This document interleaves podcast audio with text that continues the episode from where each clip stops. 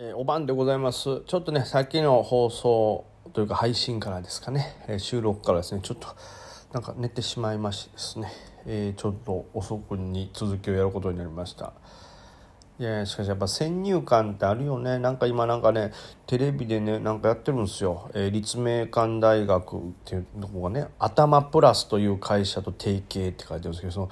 頭プラスってこれ社長さんですかね。もうスキンヘッドやからなんかカツラの会社かなって頭に何か足すということでカツラの会社かなと思った。ら全然違ってはい。あのいい勉強方法を、えー、広めようみたいな会社やったんでね。一回はねこういうとこは自分にもこう先入観がすごい入ってしまってるというのはよくないな。でも会社として客観視した方がいいよね。一瞬そう思うよね。でも逆にわざとかなこれだけ記憶に残るようにみたいな。ちょっと考えすぎかもしれん。というわけで今ねあの焼きそばカップ焼きそばにお湯を入れながらですね今配信しておりますよもう本当になんか食べるもんもね少しずつやっぱこの前買ったねまとめて買ったこう半額のお肉とかもね少しずつやっぱ毎日は食べれないですからね。少しずつという結果、えー、今日はカップ焼きそばということになっております。すいません本当に時間空いてしまいましてね。で改めてこの時間にこう何て言うんですかねニュースいろいろ見てみたんですけどね。なんかこれといってやっぱめぼしいやつないっすね。こうなってくると非常に難しいというかねあの先ほどの終わって引け後の配信もそうでしたけど明日のこう戦場になりそうなめぼしいものが結局見つからないと。うん、というのもまあ見つからないってわけじゃないんですけどこう散りすぎてるって感じですよね。鮮度が一番新鮮な一番新しいのがないんで、えー、今の感じからするとまあねさっきの放送でもちょっとお話しましたけどその IPO のどこかスパイダープラスであるとか何ですか？e ロジットとかもいい形かなとかね。であとはその、えー、最後ケツで上がってた PA とか。で EAJ なんかも大阪感染拡大でちょっと増えてたりみたいなのがあったりなかなか絞りにくい状態ですけど、まあ、逆に言うとこういう時ってねあの逆にじゃないですけどあの難易度もね必然的に上がるというか散ってしまうがゆえに資金もばらついてしまうっていうんで、はい、あの難しい相場、まあ、早い動きにみんななっちゃうでしょうからその辺警戒ですよね。はい、空売りも暗躍してくる、まあ、暗躍してるわけじゃないでしょうけどでまあそれがゆえにガッとこう空売りが入りすぎた玉あの銘柄とかはねどっかでは反発もあるかもしれないですからそういうのは頭に入れたねトレードしないとなと思っております。でなんかダウンも弱くてね日経1回割れましたしねそこ。で反発したけどまだちょっと怖い形よね。はあ日経ってねちょっと前までは3万なんか余裕で超えていくやろみたいな話。上目線じゃ上目線じゃみたいに言ってましたけど今もはやもうレンジ確定みたいな動き。なんやったら上すごい重いよっていう感じでもっと下に調整してからじゃないと上がらへんかなって。目先ちょっと下かもなみたいな話になってきてますもんね。なんか全体見ても。難しいな。やっぱり日銀の介入とかの話にもあるんでしょうね。あとその言ったら指数の支え方もそのトピックス寄りになるみたいなところもあるのかなと思いますけど、はい、パーセンテージでいうとトピックスの方が上がってますもんね。はい、まあ、えー、引け夜はね下落してますけどね、まあ、ちょっと明日心配というとこですね。ではちょっとお便りね、えー、お返事していきたいと思います。えっ、ー、とどこまでいったかな？えっー、っとえ、っとえ、っとえっとえっとえっと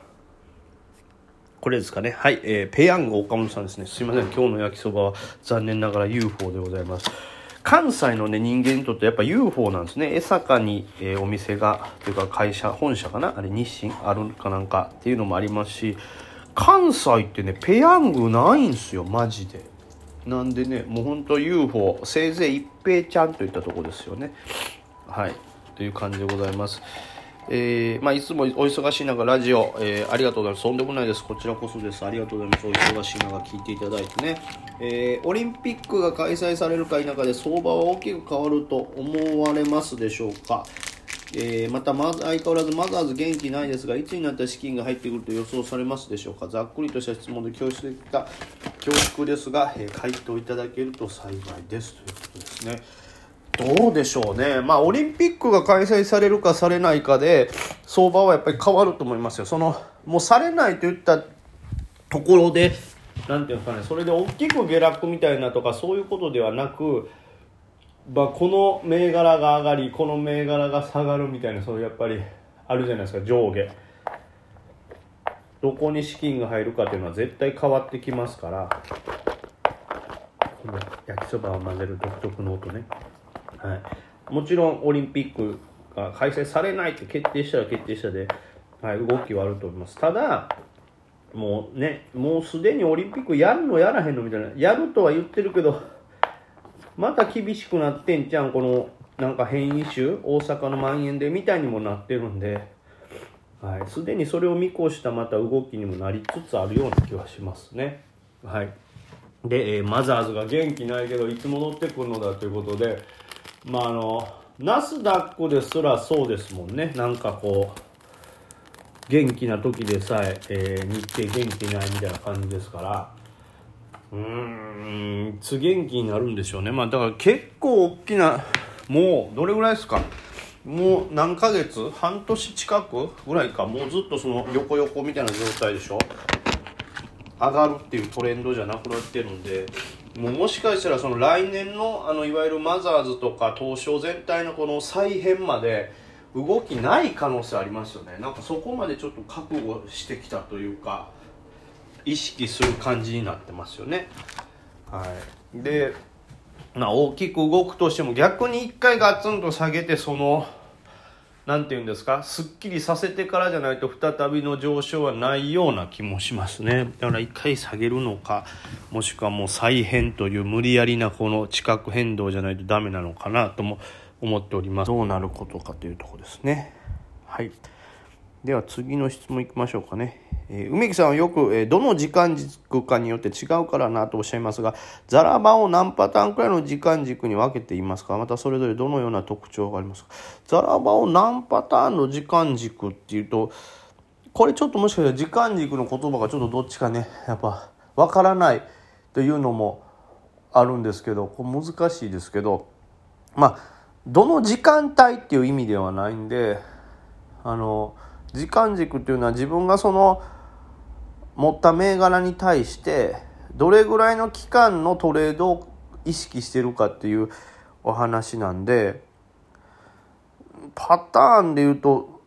僕がザラバでやるとしたら、えー、また、うん、何パターンぐらいの時間軸。まあもちろん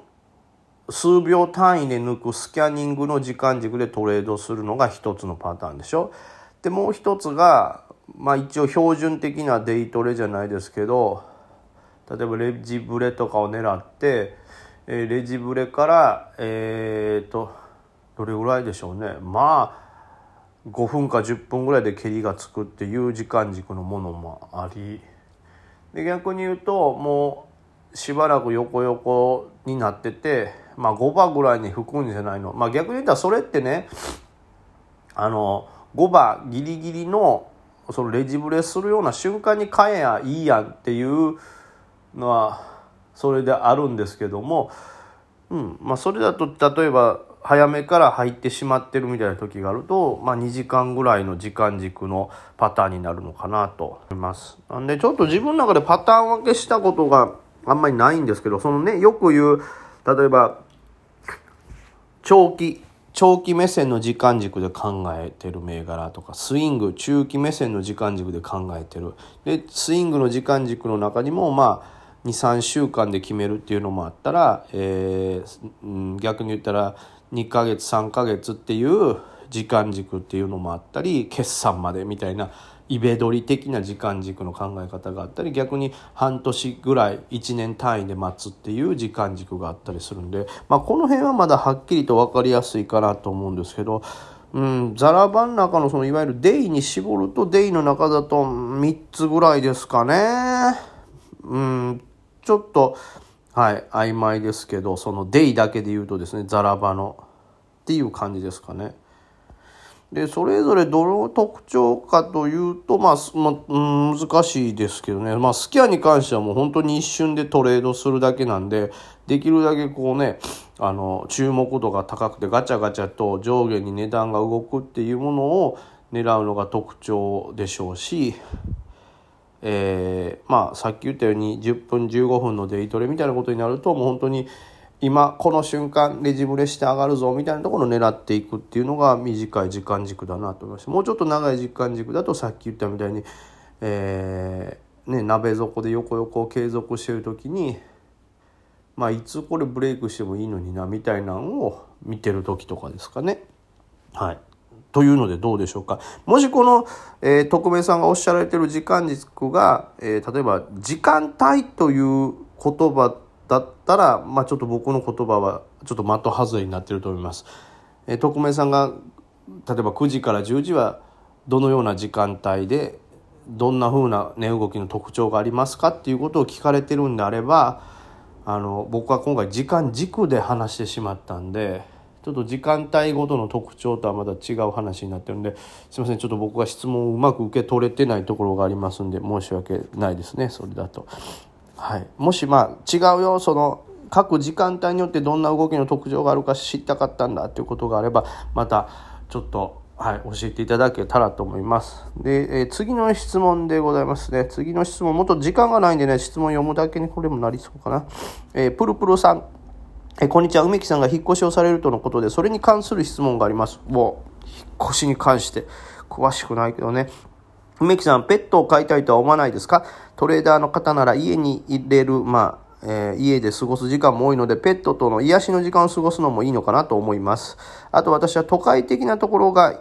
方が、都会的なところの方が嫌なことがあってもすぐに発散できる場所がたくさんあるので、都会に近いところに引っ越して引っ越しました。都会に近いところに住むのはどうでしょう？えー、株以外にも梅木さんの引っ越しのお話もまたいろいろ聞きたいですということで、まあ、はい、えっと、もちろん株の話も次回しますけど、ちょっとお引っ越しの話も、はい、えー、答えさせていただこうかと思います。ありがとうございます。